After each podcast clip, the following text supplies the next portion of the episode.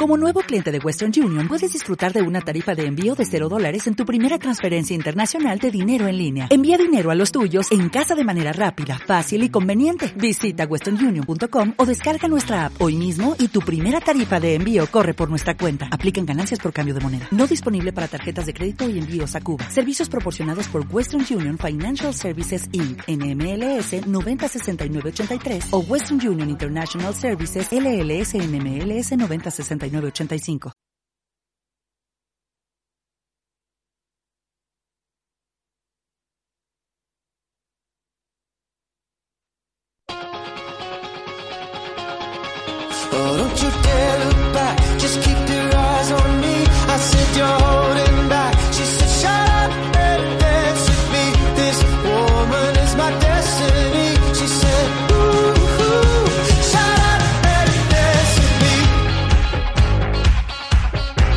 Estás escuchando El Graderío. Maravilloso día hoy aquí en Inforadio, son las seis y media de este viernes 12 de enero y esto que estás escuchando es El Graderío.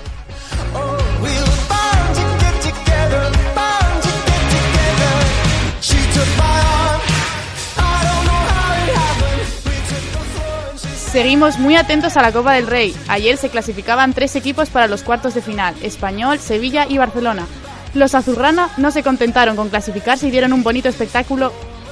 Ya sabemos qué enfrentamientos disfrutaremos en cuartos. Además, hoy tenemos partido de liga, Girona Las Palmas y Getafe Málaga. Veremos si Michel consigue hacer algo con su equipo.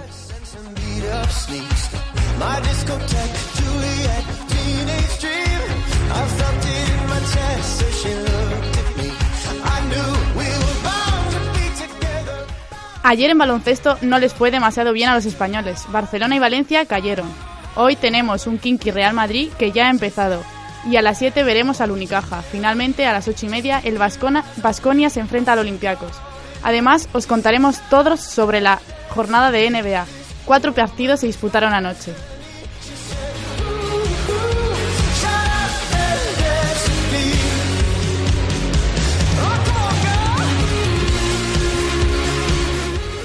En motor seguimos con las últimas noticias sobre el Dakar, donde parece que a los españoles se les dio bastante bien la jornada de ayer. Como ven, completito, eh, perdón, como ven, programa completito el de hoy. Soy Lucía Reiner y todos atentos porque empezamos.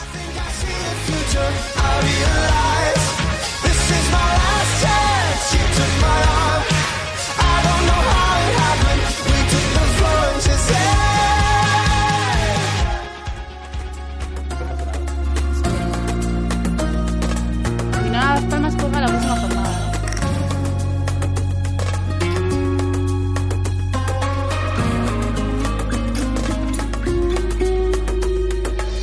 Deja que se enteren. Bueno, eh, queremos decir que nos hemos equivocado antes, hoy solo juega el Getafe Málaga. Y bueno, aquí tenemos de nuevo en la mesa a Pedro Brea. ¿Qué tal, Lucía? Bien, ¿qué tal? Muy bien, aquí para hablar un poquito de Copa, un poco disgustado por el partido de ayer, pero bueno, mérito de Dios Messi. Bueno, también tenemos a, a Fran. ¿Qué, ¿Qué tal ayer? Pues muy bien, como sigo diciendo, sigo estando tranquilo porque era el partido esperado y luego lo vamos a comentar.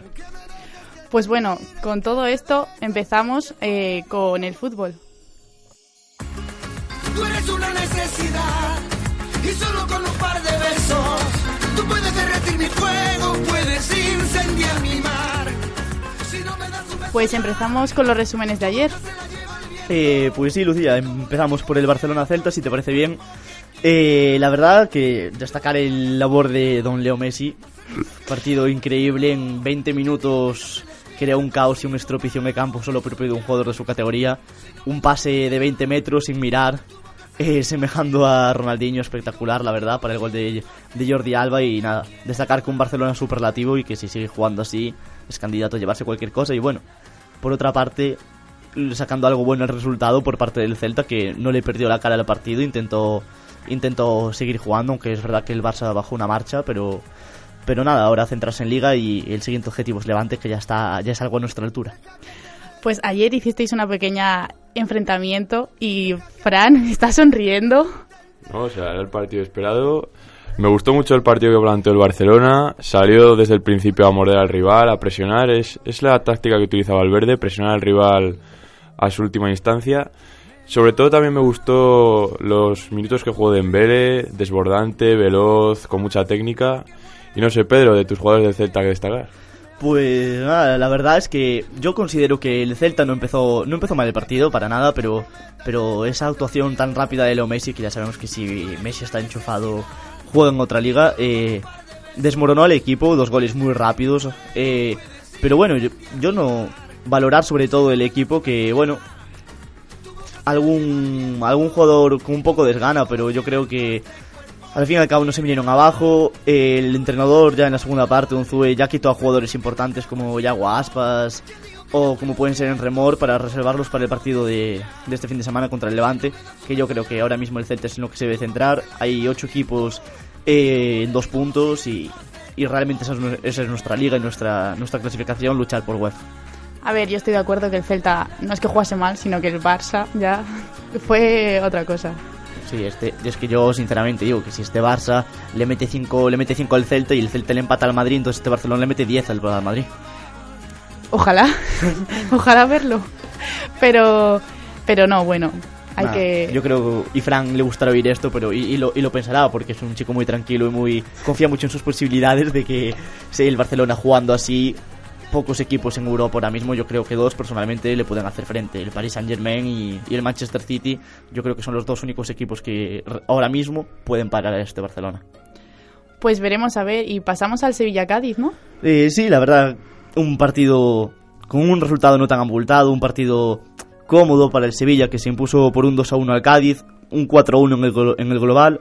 Los goles del conjunto sevillista vinieron por parte de Ben Yedder y Correa y al final del partido Álvaro eh, anotó un gol para, para el Cádiz ya, ya para maquillar un poco el resultado. Y por otra parte, nada, destacar que el Cádiz está en puestos de playoff en, en la segunda división y el entrenador le dio una oportunidad a jugadores no tan habituales para que cojan confianza y para poder hacer rotaciones y reservar a jugadores importantes para la liga. Y también es una manera de incentivar a los jugadores suplentes con un partido contra un primera que no se vengan abajo, que cuenta con ellos y para que realmente demuestren lo que valen. Y así fue uno de los casos de Álvaro. Sí, pues primera victoria de Montela, que tras esta victoria escuchó ayer algunos pitos de la grada. Quiere revertir esta situación en liga y yo le doy mi confianza a este nuevo entrenador, a Montela. A ver, yo pienso que sí, no sé cómo lo verás tú, Lucía, pero Mm, yo creo como vosotros, la verdad. es que, a ver, yo creo que llegó con un equipo eh, sin tiempo para preparar el derby, no tuvo tiempo apenas, llevaba una semana aquí, acaba de llegar de Italia, no conocía apenas a sus jugadores. Eh, y yo creo que la propuesta que hace Montela de, de jugar con jugadores no tan habituales como puede ser Nolito, incorporarlo más en el juego, hacer un Sevilla más rápido por las bandas y aprovechar rematadores como pueden ser Ben o Correa, yo creo que el Sevilla le puede ir bien. De momento le ha ido bien y veremos a ver más adelante entonces. Eh, pues sí, pasamos ahora al español Levante, si os parece, compañeros, y, nada, que era el partido quizás más, más disputado, más técnico, dos equipos muy parejos, y nada, que el español creyó en la remontada, salió intenso y pilló un Levante desprevenido y se impuso 0 a 2. eh, completando así la remontada. El resultado global quedaba con un 2-3. Y nada, destacar partidazo de Gerard Moreno y Leo Batistao, que aún por encima fueron los dos anotadores de por parte del español. Y nada, ahora un español que pasa a la siguiente fase. Ya hablaremos después del sorteo y cómo se han cruzado los equipos. Y nada, ahora el Levante que se centre en la liga y también otro equipo que se encuentra en la situación del Celta. Dos puntos para ocho posiciones y a ver cómo transcurre esta jornada. Pues sí, como ha dicho Pedro, eh, victoria esperada del español. Planteó muy bien el partido, mm, metió los goles pronto, se llevó el 2-0. Y a mí, como anécdota, me cabe destacar Morales, que rajó de sus compañeros diciendo que se pensaban que si bajándose del autobús ya habían pasado de ronda. Pues sí, la verdad que sí, una decisión un poco polémica, no sé cómo se lo habrá tomado el equipo, yo creo que un poco en caliente las cosas se pueden malinterpretar y realmente no soy consciente de lo que dices. Ya ha pasado a otros jugadores, se acabará, se acabará disculpando, pero, pero bueno, a ver, es verdad que el, que el Levante podía aspirar a hacer cosas en, en Copa y bueno, lo han desaprovechado por quizá una falta de intensidad o un desasosiego así un poco... No sé. Sí, yo creo que le, le faltó la confianza que tuvo en la ida. En la ida eh, Morales realizó una gran actuación y los compañeros se lo creyeron. En ese partido se creyeron la victoria y la consiguieron, ese 1 a 2. Y yo creo que en esta vuelta han pecado de jugar en casa y han pecado mucho de creer que ya tenían hecha la eliminatoria con esos dos goles fuera de casa. Pues con esto dejamos los partidos de ayer de la Copa y nos pasamos al sorteo, ¿no, Fran? Pues sí, vamos a comentar el sorteo y de Copa del Rey, donde ya conocemos los emparejamientos de cuarto de final. El Real Madrid se medirá al Leganés, primero en Butarque, el jueves a las 9 y media, y después en el Santiago Bernabéu, mientras que el Barcelona se enfrentará al Español, otro derby más, con la ida en Cornellá el miércoles a las 9 y la vuelta en el Camp Nou. El Atlético Madrid jugará ante el Sevilla de Montela con la ida en el Wanda Metropolitana, miércoles a las 7 y la vuelta en el, Piz- en el Pizjuán. En cambio, el Valencia recibirá en Mestalla al Alavés en la ida el miércoles a las 7 y buscará el pase a semifinales en Mendizorroza en la vuelta.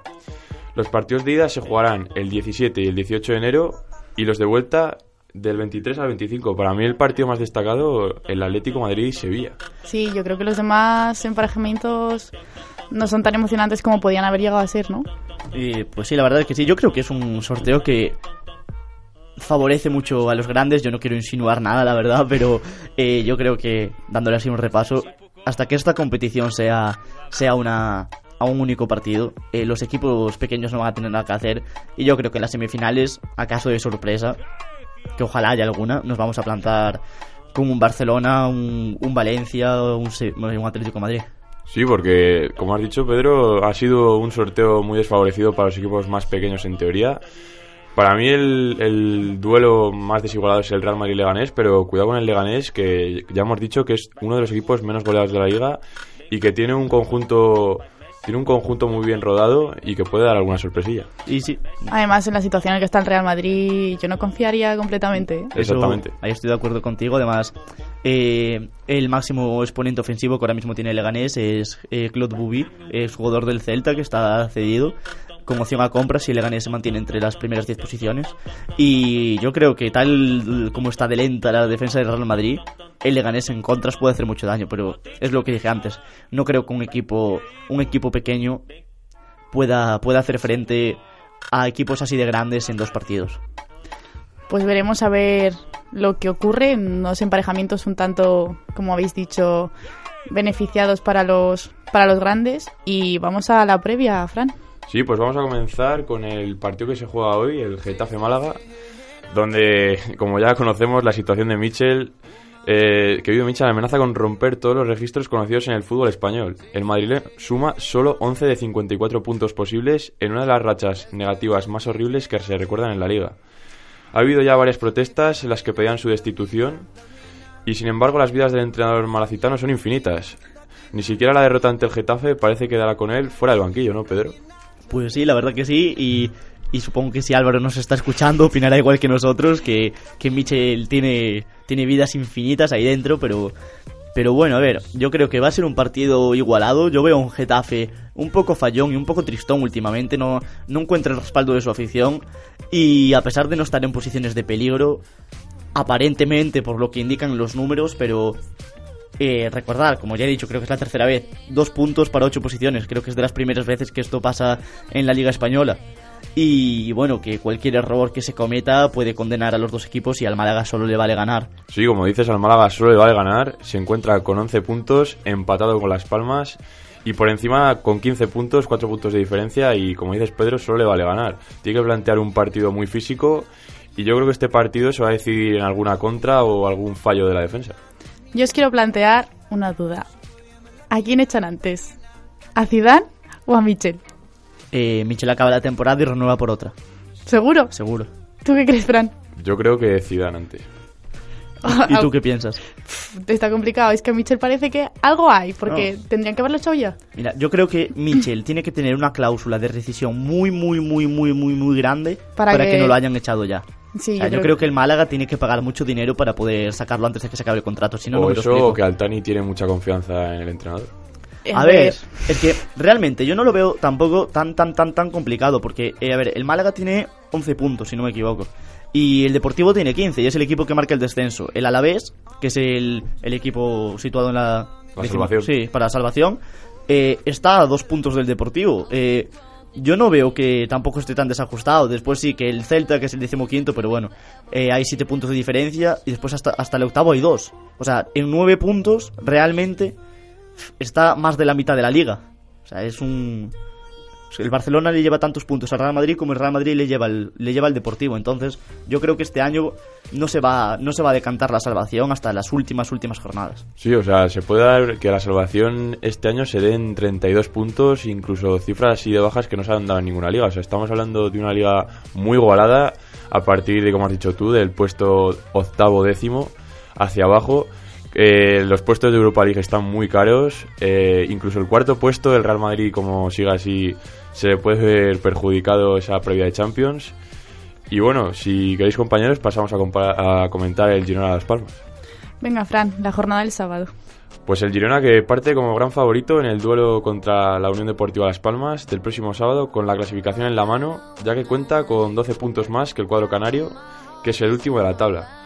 Pero los precedentes entre ambos conjuntos dibujan una realidad muy diferente. De hecho, estadísticamente, las últimas 5 veces que se han enfrentado en partido oficial, la victoria ha sido para el equipo insular, con un balance de 13 goles a favor y 4 en contra. Yo creo que este partido va a ser victoria clara para el Girona, a no ser que Paco Gémez alinee ya de una vez a Remy, porque Caleri está muy fallo. Pues mira, yo realmente Paco Gémez es uno de los entrenadores tipo que yo considero que, que es el típico entrenador que te puedes encontrar en categorías inferiores, en equipos, en equipos más modestos, pero no un entrenador que llegue a primera división, porque él basa mucho eh, su, su estrategia en su equipo en potenciar el físico de los jugadores, porque él cuenta con que el fútbol ya lo tienen. Ellos saben jugar al fútbol, si no estarían, no estarían donde están. Eso es lo que defiende Paco Gémez. Lo que hace falta es tener un tono físico apropiado para llegar fuerte a los balones y realmente reaccionar a tiempo. Y yo creo que, que Paco Gémez le va a dar un, un último aliento, un- una última oportunidad a Las Palmas Lo necesitan, además. y que no se confíe. De hecho, vi el otro día que en vez de estar entrenando con balón, los estaba llevando a un campo de golf y, y a dar vueltas en un campo de golf. Y, y les está dando caña. Pues o mira, sea que, a ver qué pasa. necesario para Las Palmas que se pongan las pilas, así que ya veremos lo que Yo no ocurre. descartaría incluso un, em- un empate o incluso una victoria de Las Palmas. Fu, pero el Girona en casa... Sí, sí, pero digo que, que yo creo que va a ser un partido muy intenso. No, no creo que se lo vaya a encontrar cómodo la- el Girona. A ver, el partido va a ser como, como lo planteé Paco Gémez. O sea, últimamente él está planteando sacar el balón desde atrás y yo creo que, como has dicho tú, Pedro, quiere revertir la situación y convertir a Las Palmas en un equipo duro, en un equipo físico que sea de los menos goleados a partir de ahora. Pues bueno, chicos, ¿cómo veis pasar al Eibar Atlético? En el Atlético de Madrid visitará a Ipurúa sin Diego Costa, expulsado, expulsado en el partido contra el Getafe, y donde el equipo rojiblanco recurrió sin éxito su segunda tarjeta amarilla, donde el comité de apelación no ha aceptado las alegaciones del club rojiblanco. Además de la baja del punta, cuenta con las acciones de Savic y Gavi para medirse a uno de los equipos más en forma de Europa, un Eibar que ha ganado seis de sus últimos siete encuentros de liga empatando el otro. Para mí, el Eibar llega en muy buen momento para jugar contra este Atlético de Madrid, juega en casa, en su, en su estadio, y yo creo que al ser un campo así más pequeño, puede dar la sorpresa al Eibar. Pues sí, la verdad, la verdad es que sí, y no por aquí, por llevar la contraria a lo que seguramente piense Lucía, que supongo que irá con el Atlético a muerte, pero... Eso estaba claro, ¿eh? Pero el Eibar es, eh, es el único equipo de, de todos estos de estos nueve equipos que se encuentran en, en dos puntos. Se- eh, está séptimo y realmente ya tiene un, un colchón de cuatro puntos sobre, sobre el octavo. Y está luchando por el Villarreal realmente, por estar en un puesto fijo de, de UEFA. Y, y en su estadio el Eibar es un equipo muy, muy, muy fuerte. Y Purúa siempre se llena. Y, y yo Bueno, creo que la afición puede ver. llevar en volandas al equipo. Hay que decir que el Atlético tampoco está en su mejor momento. Pero yo sé que el Atlético, bueno, es que me tira No, yo confío en una victoria del Atlético, pero, pero no veo para nada un, un resultado un resultado abultado. O sea, un 1, un 1-0, un 2-1 o incluso un 1-1 sería por los resultados que apostaría. Más por el 1-1, el 1-0 quizás. ¿Tú, Fran, cómo, cómo lo ves? Yo veo una victoria del Atlético 0-1, eh, 0-2, pero más goles no, porque ya te digo, el Eibar es un equipo muy físico también. Eh, es que puede pasar de todo, pero confío en la victoria atlética. Joder, pues me alegra saber hoy, Frank, que estamos más de acuerdo que nunca. Vuelve Zipizape, la Unión ha vuelto. de nuevo. Pues pasamos al Deportivo Valencia. Sí, el del Deportivo Valencia, donde el Valencia cierra la primera vuelta este sábado en Riazor ante el Deportivo de La Coruña a las 9 menos cuarto. El conjunto de Marcelino busca, ya con los refuerzos de Vieto y Coquelán, el mediocampista del Arsenal, consolidarse en la parte alta de la clasificación con una nueva victoria y con la intención de poner un gran broche de oro a una primera vuelta de la Liga Histórica. Los valencianistas visitarán Riazor con las ausencias de Condogbia y Andrés Pereira, sancionados para este partido, pero con las posibles novedades de las últimas incorporaciones. El Valencia que está muy ilusionado con su nuevo fichaje, el mediocampista Coquelán, que da relevo a Condogbia. Y no sé, Pedro, ¿cómo analizaríamos este partido? Uf, yo veo una victoria muy clara para, para el Valencia, el Deportivo, el Deportivo quizás ahora mismo sea el equipo. A ver, ahí yo creo que está tirando también la sangre no, no, no, Celta, no, ¿eh? no, que va, La que amenaza va. de Tiña. Que va, para nada. Si, si yo sí se salvan los dos, los dos gallegos, mejor. Cuantos más gallegos, y si asciende el Lugo, cuanto más gallegos en primera, mejor. Pero que va, yo ahora mismo siendo realistas, eh, no veo a un Depor que realmente tenga un estilo de, de juego claro. O sea, no, no lo veo con vida, no veo los jugadores inspirados y yo creo que el Valencia tiene jugadores de, mu- de mucha calidad y el Deportivo que se ande con ojo, o sea, tiene que puntuar porque como gane el Alavés se pone a un punto y un punto no es nada y tiene luego el habrás perdido contra el Alavés, recordar, o sea, mucho A ver, cuidado. yo creo que el Valencia lo tiene hecho, pero, pero bueno. Sí, bueno, el Valencia yo creo que tendría que ganar perfectamente ante una victoria cómoda, pero el Valencia, como ya hemos visto en el partido contra el Eibar, sufre mucho fuera de casa, no se encuentra cómodo y claro, es que Mestalla tira mucho. Pues sí, la verdad es que sí. Y no, a ver, a ver cómo se desarrolla el partido. eh, estaremos viéndolo y lo comentaremos el próximo día. Pero, pero bueno, yo creo que el Valencia debería puntuar hoy. Y bueno, vamos a pasar con uno de los partidazos, por no decir el partidazo de la jornada, el Real Madrid-Villarreal, donde el Villarreal llega al Bernabéu tras ser eliminado en Copa por el Leganés. Los de Calleja se enfrentarán a los de Chamartín en un momento de inflexión tras dar casi por perdida ya la Liga, en la que el Barcelona es líder por 16 puntos. Los blancos llegan al Ludo en primera tras empatar frente al Numancia en una eliminatoria sin chispa. Un partido que el Villarreal lo puede plantear a su juego. El Real Madrid, como ya sabemos, sufre mucho en defensa. Mediocampistas como Kroos y Modric ya no nos acostumbran a las estadísticas muy altas en pases. Y se puede dar un empate perfectamente, ¿no, Pedro? Pues mira, yo ahora mismo confiaría más en que el Villarreal. O sea, para mí sería más sorpresa en que el Madrid sacase el partido sin apuros que. Que vamos, que, que el Villarreal ganase. Sí, bueno, ya lo vimos con la victoria 5 a 0 contundente contra el Sevilla, que esperaba un partido más, más cerrado y con menos goles. Y no sé, Lucía, ¿tú qué ves? Eh, yo veo que el Madrid está en un momento bastante crítico y ahora mismo el Villarreal, si quiere, puede hacer lo que quiera. Sí, se le ocurra también, eso está claro. Eh, a no ser que el Real Madrid reaccione y se dé cuenta de, de lo que está pasando, eh, vamos a ver un partido que ahora mismo no sabría apostar por el ganador. Sí, que Zidane haga un poco de autocrítica, ¿sabes? Y, y nada, un poco más. Y realmente alinea a los jugadores que se lo merecen, no a los jugadores que por nombre que por nombre están ahí, la verdad. Pero bueno, ya- Yo opino como tú, yo viendo el partido del otro día quitaría gente. Vamos. Yo creo que es el partido idóneo para gente como Cristiano, gente como Benzema, que den un golpe encima de la mesa y, y que den cuenta a la afición de los jugadores que son. Sí, pero eh, realmente salía ahora eh, unas declaraciones entre en las que Florentino dejaba entrever que tenía 500 millones preparados para julio y que en julio él ya decidiría, pero cuidado porque hay jugadores como Hazard que, que no están renovando, por ejemplo, con el Chelsea o, o David De Gea que también suena y jugadores como Keylor Navas o como es el caso de Benzema que se pongan las pilas porque Florentino no tiene ningún problema en sacar el, telona- el talonario y ponerlos en el mercado de transferibles. Es que como siga así la situación del Madrid, yo creo que vamos a ver el año que viene un Madrid muy renovado, Muchos cambios, haber. un Madrid que recuperaría a su equipo B. Es que James Rodríguez... Eh, yo, real, yo realmente creo que al Madrid le hace falta un salto generacional. Yo creo que el, el Madrid hay muchos jugadores que dándoles confianza, y que son muy buenos, que son muy importantes en selecciones sub-21 o que lo fueron otros equipos, y realmente jugadores que se podrían quedar, como serían Carvajal o, o Barán, pero montar una defensa ya con jugadores, darle más protagonismo como, como puede ser a, Je- a Jesús Vallejo, a Dani Ceballos, eh, mantener en el medio del campo con Modric y con Kroos, eh, con Modric y con Kroos, pero pero no sé, yo creo que hay que ir introduciendo los nuevos jugadores que vayan cogiendo minutos porque al fin y al cabo son el futuro del Madrid. De hecho, hablando de Ceballos, eh, se hablaba, se rumoreaba que podría volver al Betis cedido. Y es que Ceballos a mí, sinceramente, me sorprendió cuando fichó por el Real Madrid porque yo creía que no iba a tener minutos, exactamente no les ha tenido. Y para mí sería un jugador perfecto en su momento para el Fútbol Club Barcelona, pero él decidió fichar por el Real Madrid. Bueno, pues ya sabemos tu opinión, pero realmente yo creo que, que puede ser tener un papel importante el día de mañana, el día de mañana en el equipo blanco y bueno, ya veremos lo que pasa. Pues seguimos, Fran. Sí, seguimos ahora con el Levante Celta, donde el entrenador del Celta de Vigo, Juan Carlos Unzúe, manifestó que el Levante Unión Deportiva, su próximo rival con motivo de la jornada 19, tiene más fútbol de lo que dice su clasificación. Decimos esto con 18 puntos, por eso Unzúe auguró un partido difícil este domingo 14 en el Ciutat de Valencia.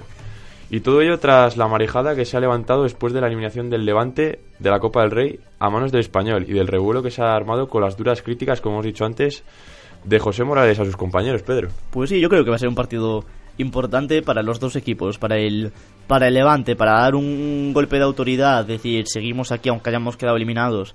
Y, joder, si gana se pone un punto del Celta, que es el equipo que se sitúa inmediatamente encima suya en la clasificación. Y, y después, sobre todo el Celta de Vigo, que de ganar y que si, sufre un tropiezo colectivo los equipos que se encuentran por encima de él, se puede poner hasta octavo, que lo marque el Athletic Club. Y del octavo a la UEFA no hay nada. O sea, la liga es un pañuelo ahora mismo y todos los partidos son importantes. Sí, bueno, vamos a pasar ahora rápidamente al Alavés Sevilla, que se enfrentan el domingo a las 4 y cuarto en Mendizorroza. Un choque en el que ambos equipos llegan con sensaciones radicalmente opuestas. Puede ser un partido visiblemente con victoria para el Sevilla, pero cuidado con el Alavés. Siguiente partido, Fran. Eh, ahora, ahora pasamos con el español Athletic de Bilbao, partido importante para los dos conjuntos en el que se disputará en el RCD Stadium.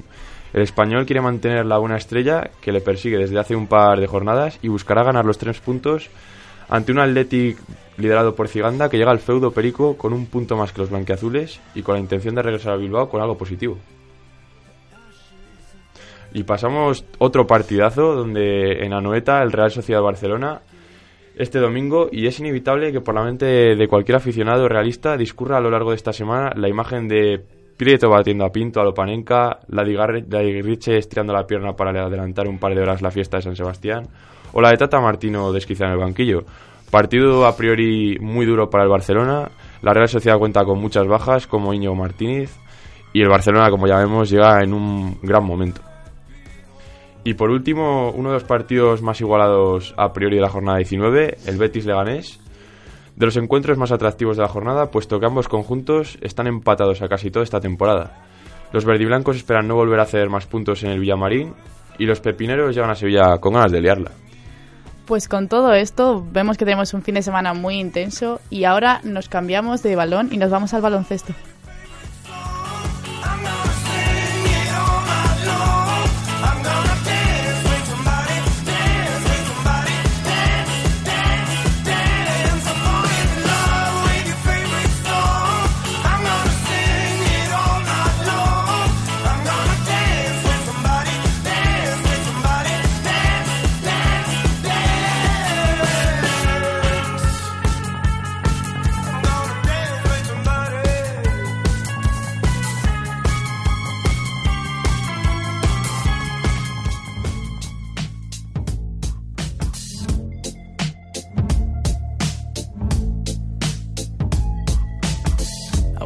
Found some better sounds no one's ever heard. I wish I had a better voice that sang some better words. I wish I found some chords in an order that is new.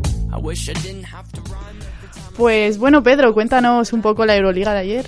La Euroliga, empezamos por Euroliga, pues ayer jugaron el Barcelona Panathinaik- Panathinaikos. El Barcelona perdió, el resultado fue de un 75 puntos a favor del para el Barcelona y 84 para el Panathinaikos. El Barcelona no sé si no se sintió cómodo en ningún momento en el partido a pesar de, a pesar de jugar en, en su propia casa, pero no sé, yo creo que que el Barcelona últimamente no está encontrando una tónica de juego que le sea que le sea realmente atractiva y útil y que le dé resultados. Yo lo digo, a ver, el Barcelona ya una, bueno, si lo puedes llamar racha de dos victorias, eh, el Panathinaikos se la quitó, pero ya lo digo que yo el Barcelona desde hace mucho tiempo no no veo un juego que realmente sea de un equipo de la categoría que es él. Sí, a ver, sobre todo destacar que ningún jugador del Barcelona anotó más de 15 puntos y que jugadores importantes como pueden ser Víctor Claver jugó 28 minutos y no metió ni una sola canasta y yo creo que esa falta de efectividad en tanto tiempo pues acaba afectando y pasando factura. Afecta y pasa factura. ¿Qué opinas, Fran? El Barcelona de Sito Alonso, que como has dicho, esa mini racha de dos victorias ya, ya finiquitada. Y bueno, eh, el Barcelona que no es el equipo de baloncesto que ganaba esos grandes partidos contra el Real Madrid, con la Euroliga. Tiene que revertir esta situación el Barcelona de baloncesto y yo creo que tiene los jugadores ideales para revertirla. Pues veremos si en algún momento espabilan y vuelven al juego que antes tenían y que todos disfrutábamos. Y de momento pasamos al Valencia Fenerbahce. Eh, pues sí, la verdad que el Valencia 67, Fenerbahce 80, el, el actual campeón de la Euroliga defiende, defiende título y de una manera muy solvente. Eh, la verdad es que supo anular en todos los sentidos al Valencia, que no le perdió la cara en ningún momento del partido. De hecho, en el primer cuarto, en el parcial, fue superior por cuatro puntos, pero a partir de ahí el Fenerbahce arrancó la maquinaria, se puso a jugar y las bestias, las bestias turcas acabaron aplastando al Valencia. El Fenerbahce es, es muy buen equipo, eso está claro, y el Valencia no estuvo a la altura de, de su contrincante y le pasó, le pasó factura. Fran, El Fenerbahce, como ya has dicho, eh, uno de los mejores equipos de la Euroliga, candidato a volver a ganarla. Eh, se llevó la victoria ante el Valencia, una cosa para mí de lo más normal por el conjunto que tiene. Y bueno, a ver cómo sigue el Fenerbahce y a ver cómo sigue el Valencia Basket. Pues sí, y sobre todo destacar que el único equipo español que ahora mismo tiene posibilidades reales para, para obtener el título es el Real Madrid. Sí. Y tampoco es que esté en una posición muy, muy favorecida, pero yo creo que si, a- que si alguien puede parar al Fenerbahce es el Real Madrid. Y también destacar que ahora mismo está jugando el Real Madrid contra el Kinky y va, va ganando por 12 puntos. a ver si Sandra nos puede decir un momento, en un momento el resultado. Pues nada, que el Real Madrid, como decíamos, va ganando bastante cómodo, la verdad, 42-60. Yo creo que el está jugando un partido serio. eh, no se ha reservado ningún jugador. eh, fue con todo, salió con un 5 de gala. Y yo creo que Madrid tiene claro lo que tiene que hacer, tiene claro que se tiene que clasificar y que cada partido es una final. Y si alguien, como ya he dicho, puede parar el Fenerbahce es el Real Madrid. Eh, bueno, sí, eso lo podremos ver, sería, estaría interesante verlo. Una final Fenerbahce-Real Madrid estaría interesante. Estaría interesante, estaría interesante. Venga, siguiente partido. Y nada, siguiente partido, destacar que, que hoy juegan el Unicaja contra el Zalgiris. Eh, el equipo malecitano busca seguir sumando victorias y seguir avanzando un poquito en la, en la clasificación y ya aún no, no- o sea, no tiene posibilidades para clasificarse, pero dejar unas buenas sensaciones y seguir sumando victorias también son importantes para, para la liga para la liga local y para la competición propia así que ir sumando moral nunca está de más Partido que además empieza en 20 minutos. Sí, la verdad que- es que sí. A las siete y media empieza, empieza este partido y nada, ahora pasamos al, al Basconia. El equipo, el equipo vasco se enfrenta al Olympiacos. Eh, va a ser un partido muy complicado. El Olympiacos es un conjunto muy serio y, y que realmente hace un, un baloncesto El muy físico. sí, el Olympiacos es muy bueno y sí, la verdad que Pero- va a estar interesante. Bueno, yo no, cerra- no le cerraría todas las puertas al, al Basconia, que en los partidos importantes eh, tira, tira de fuerzas de flaqueza y se suele crecer. Yo realmente creo que va a ganar el Olympiacos. No sé tú, Pedro, ¿qué opinas? Eh, sí, bueno, eh, yo sí, creo que opinamos lo mismo. Sí, opinamos creo que los tres lo mismo, que va a ganar el que va a ganar el Olympiacos, pero pero bueno, yo creo que el Vasconia no se va a dejar doblegar tan fácil, ¿eh? Pues veremos a ver, eh, lo podremos ver a las ocho y media. Y bueno, con todo esto nos vamos a la NBA. Eh, pues pues sí, destacar en la NBA que han jugado- ha habido pocos partidos, a- ayer han jugado la mayoría de los equipos, hoy solo ha habido cuatro, y pero partidos muy interesantes, quizás con muchas más sensaciones de las que hemos podido encontrar en la madrugada de, en la madrugada de ayer. El primer partido disputado fue el Philadelphia 76ers 103 contra los imparables Boston Celtics 114. Y nada, destacar, destacar que ha sido un partido impresionante. Eh, Irving. Don Irving, por favor. Máximo, máximo anotador de los, de los Boston Celtics y, y del partido. Y que no defrauda. eh. Sabían, los Boston saben que tienen que seguir ganando, que tienen que seguir demostrando que son un buen equipo y que para aspirar al título tienen que seguir dejando buenas sensaciones. Pero sí que fue un partido donde en un principio los Celtics dejaron bastante que desear, ¿no? Que empezó como los Sixers bastante superiores. Eh, sí, la, la verdad es que sí, eh, excepto en el tercer cuarto, que, que fue donde, donde los Boston realmente dieron, dieron un golpe sobre la mesa y se impusieron en un, en un parcial por 18 puntos, que realmente es una, una distancia bastante abultada para simplemente ser sacada en un cuarto. Bueno, 18 puntos. No, es 18 puntos en un cuarto Es- es, es normal. No, es, yo creo que es más. También depende de los equipos, ¿no? Pero Hombre, Eh, siendo NBA. siendo NBA es más que es normal. A ver, yo pienso que. No sé, yo lo veo así un poco raro a ver, porque el Philadelphia estaba. Los 76ers estaban un poco crecidos, estaban jugando bien, se veían con posibilidades, y de repente Irving dijo: Hasta aquí hemos llegado, y, y tiró de la locomotora, tiró del carro, y empezaron a jugar al baloncesto. Pues tiró del carro, se llevaron la victoria a los Celtics y pasamos al siguiente partido. Pues sí, el Toronto Raptors 133, eh, Cleveland Cavaliers 99, quizás el resultado más sorprendente de, de, de esta jornada de Derrota NBA. para los Caps. Y además no una, no una derrota cualquiera, una derrota por 34 puntos. Creo que eso al Cleveland le ha dolido. Yo creo que sí, y sobre todo jugadores jugadores de los Raptors, como puede ser Fred Van Vliet, eh, con 29 puntos, Eh, una cifra bastante importante, además, Esta vez pasó a, a LeBron. sí. Y también destacar que hizo un partido muy completo porque hizo eh, cogió 5 rebotes y hizo 3 tapones, además dio 6 asistencias, o sea, un partido un partido muy bueno por parte de este de este jugador. Y nada, por parte de los de los Cavaliers, destacar a LeBron James, que anotó 22 puntos, como no, nunca nunca falla, siempre está ahí Como siempre. siempre está ahí. eh, Isaiah Thomas, un poco, un poco desenchufado, simplemente cuatro puntos. Y ya por destacar el papel del español Calderón, que anotó seis puntos. Pero, pero bueno, con la cantidad de minutos proporcionado a la cantidad de minutos que ha jugado, que simplemente fueron cinco minutitos, eh, no está mal. Pues bueno, siguiente partido, Pedro. Eh, Los Ángeles Lakers 93, San Antonio Spurs 88. Eh, Lonzo Ball tuvo un papel muy importante, como ya es de costumbre en estos Lakers, y gracias a esta victoria anotan una posición y, y se salen de la última, de la última, de la, de última, de la zona baja de la tabla. Dura derrota para los Spurs, Pedro. Pues sí, la verdad es que sí. Y máximos anotadores, sobre todo destacar a, a Marcus Aldrich eh, y a Pau Gasol, porque así por ser español y comentarlo, eh, anotó 9 puntos y cogió 12 rebotes, que tampoco está nada mal. Bueno, Fran, ¿qué piensas tú? No, o sea, Alonso Ball, con el jugador mediático que es y con la actuación que hizo ayer, se está ya consagrando, siendo rookie, como uno de los mejores jugadores de los Lakers. Tiene mucha presión familiar por lo que tiene detrás.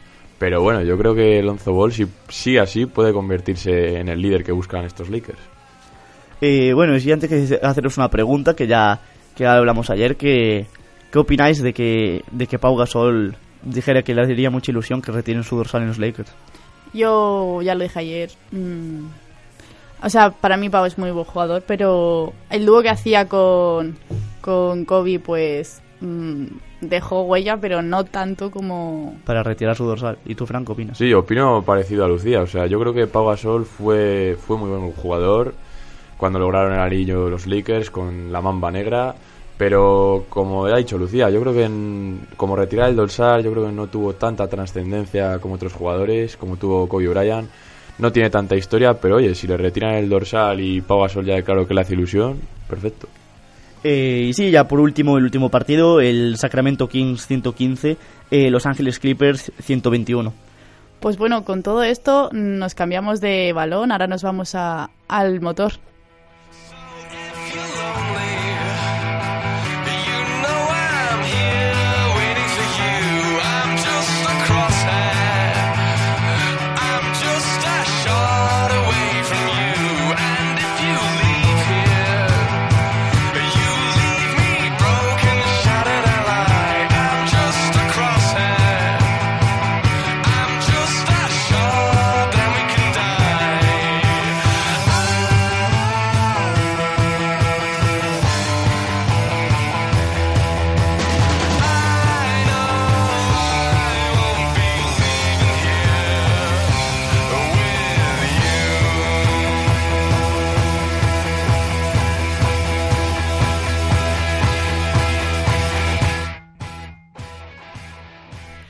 Pues bueno, nos vamos al motor, nos vamos al Dakar. Como ya dijimos ayer, eh, entramos en montaña, pistas rápidas y decimos adiós a las dunas de arena de Perú. Esto aún así no significa que haya menor dificultad. La entrada en el altiplano boliviano y los pasos a cuatro, más de 4.000 metros de altitud han supuesto un nuevo reto para, para los pilotos. Ya se sabe que ganar una etapa implica abrir la siguiente y eso suele pasar factura a los pilotos. Y ayer pudimos verlo con Barreda, quien reconocía haber tenido algún percance en el último tramo de la especial, además de que sigue arrastrando una lesión de muñeca desde finales de agosto, que estas últimas etapas le están pasando más factura de la que debería. Pero a pesar de esto, fue un día de sorpresas, porque pudimos llegar, ver llegar a, a, Oliveras en una quinta posición, junto a Barreda y a Oli. Le acompañan entre las 20 primeras posiciones Joan Pedrero, Gerard Farrés, Barragán, Laia San y Orol Mena. Y no solo en la etapa, sino que en la general también. ¿Qué os parece que haya tantos españoles en el top 20 de, Pues, de la categoría de motos? joa, pues sie- siempre es una siempre es una alegría y una y una satisfacción que, que estemos también representados y con una prueba tan dura como puede ser el Dakar y, y que haya que se presenta tanta gente y, y haya un número de competidores tan elevado y gente de todos los países que estemos tan bien colocados y además que no es cosa casual de un año que siempre siempre estamos siempre estamos arriba yo creo que realmente para agradecérselo a los participantes y, y de notar que tenemos muy muy buen muy buen muy buenos pilotos y pilotas en, eh, en España Bueno, Fran, ¿tú cómo lo ves? Sí, yo creo que opino igual que vosotros, compañeros. Es que siem- no es solo en el Dakar. eh, Yo creo que en todos los deportes tenemos muy buena representación. Sobre todo ahora en el Dakar eh, hay que animar a los participantes. Están, como ya hemos dicho, en la prueba más dura del mundo. Y yo creo que en motos perfectamente, si algún español se lo propone, se puede llevar la victoria. Bueno, veremos a ver porque a Barreda se le ha quedado un poco, un poco lejana. Mm, pero aún así no les ha ido solo bien a los españolas, a los españoles. Eh, la etapa se la llevó Antoine Meo, que volvió a exhibir su mejor nivel tras una lesión que lo tuvo alejado de la moto durante año y medio. Otra sorpresa fue el argentino Duplé en una, posi- en una cuarta posición, habiendo empezado el Dakar eh, entre lo, ma- por debajo de las 30 posiciones. Aunque no todo fueron alegrías. El piloto Julián Merino tuvo que ser evacuado tras un accidente que le provocó un traumatismo craneal. El madrileño de 50 años no tenía asistencia. Él mismo se encargaba de su moto tras cada etapa.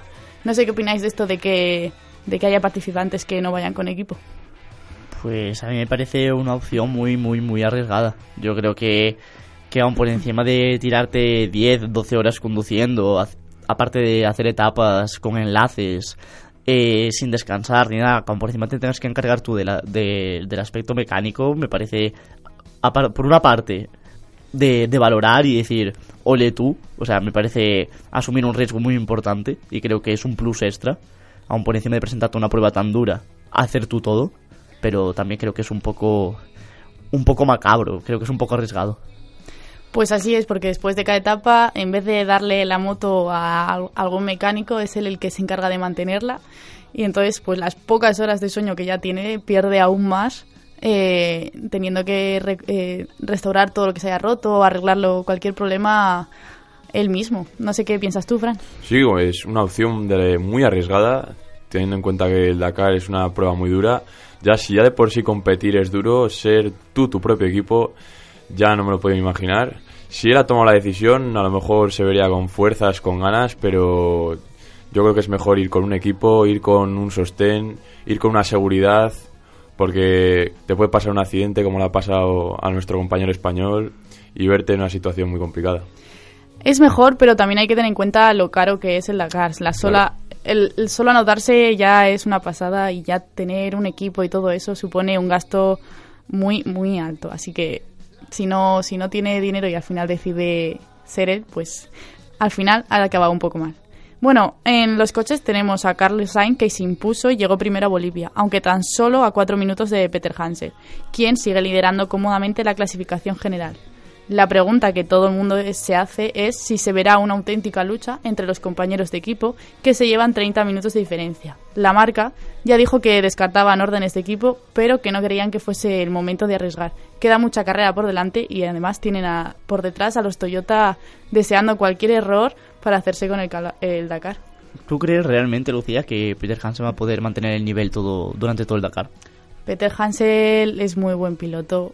Hay que decir que Peter Hansel controla mucho dunas y Carlos Sainz controla mucho más caminos porque es lo que él ha- siempre ha hecho.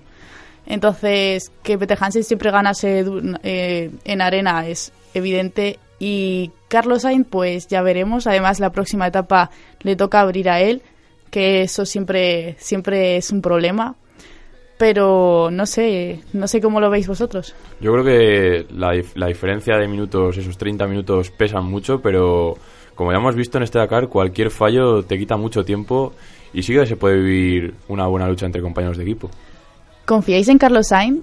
Creo que lleva, no sé si desde 2011 o así, abandonando todos los Dakars.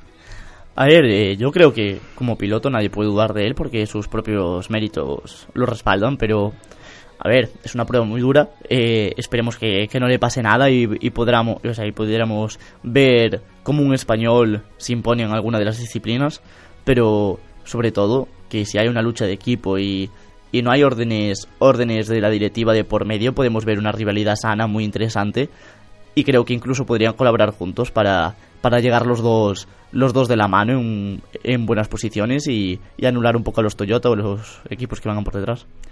Pues ya veremos a ver qué ocurre. En los quads, eh, Jeremías González Ferioli consiguió su primera victoria en Bolivia tras dominar la etapa de principio a fin. Desgraciadamente, el polaco Rafał Sanik, ganador de la categoría en 2015, ayer se retiraba tras sufrir en la anterior etapa una caída en la que se eh, fracturó tibia y peroné. En los camiones, Villagra conseguía su segunda victoria, aunque en la general Nikolaev sigue lider- liderando con casi una hora de ventaja. Está claro que el ruso lo tiene bastante, bastante a su favor. Y eso sí, hoy tenemos día de descanso, los pilotos no tienen etapa, es un día para que se aclimaten a, la altura, recuperen horas de sueño y descansen mucho, ya que por fin ha llegado un Dakar como los de antes, un Dakar duro, ya hay más de 70 mm, participantes que se han, que han abandonado y, es que desde el rally que es- desde que el rally se fue de África había muchas críticas porque por la falta de dureza. No sé qué pensáis. Pues sí, la verdad es que sí. Yo creo que, que realmente los pilotos lo que buscan es, es, aparte de la sensación de adrenalina, es la sensación de, de intensidad, de, de, de necesitar poner, poner, a, poner a todos los sentidos en marcha y realmente demostrar tus, tus habilidades o tus skills como piloto. Realmente que se decida la carrera por, por tus habilidades al, al mando del coche y no y no porque puedas tener tener ventaja con, con motor o con cualquier cosa realmente. Tú, Pedro, que... Perdón, Frank, ¿cómo lo ves? Eh, bueno, como yo comparto con Pedro y es cierto, o sea, a pes- a pesar de toda la tecnología, todo, todo el motor que hay, yo creo que el Dakar es una prueba muy mental, es una prueba donde se favorece la toma de decisiones de los pilotos y donde arriesgar a veces se premia y a veces se paga. Pues así es. Eh, la verdad que echábamos ya de menos un, un Dakar que se pareciese al de África. Eh, Laia San lo decía, un Dakar es duro, sabes a lo que vas. Mm, más de 70 participantes ya han abandonado. Y bueno, sabes todo lo que te juegas, que mm, es, un, es lo que ya dicen, es el rally raid más, más peligroso del mundo, el más duro. Y, entonces, además yo creo que se nota que, que Mark Coma, que un expiloto esté en la dirección. Yo creo que eso hace que, que los cambios que hagan vayan a favor de los, de los pilotos. No sé qué pensáis. Eh, sí, la verdad es que sí, él como, como antiguo piloto sabe cómo piensan, eh, sabe lo que les gusta y sabe lo que favorece el espectáculo. Y yo creo que cuanto más espectacular sea y más feliz puedan estar todos los pilotos, gana todo el mundo, ganan los espectadores, ganan, ganan todos los todas las empresas televisivas o de comunicación que tendrán más interés por, por cubrirla y se le dará más, mayor importancia de la que tiene. Y realmente creo que ha sido un cambio muy importante y a partir de ahora creo que todo lo que se haga será para mejor. Pues bueno, eh, con esto acabamos. Le deseamos suerte a Rosa Romero, que subió ayer una noticia diciendo que estaba con fiebre y aún así seguía corriendo. Esperemos que se recupere y no tenga que abandonar el Dakar como tuvo que hacer su marido Nani. Así que con esto nos despedimos. De lunes a viernes escucha el graderío en Inforradio.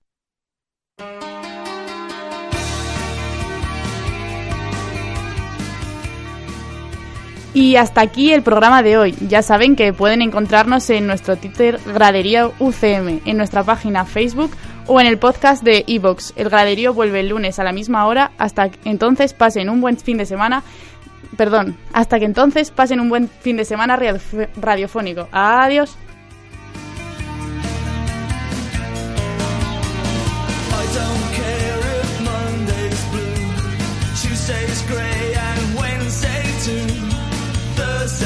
I don't care about you. It's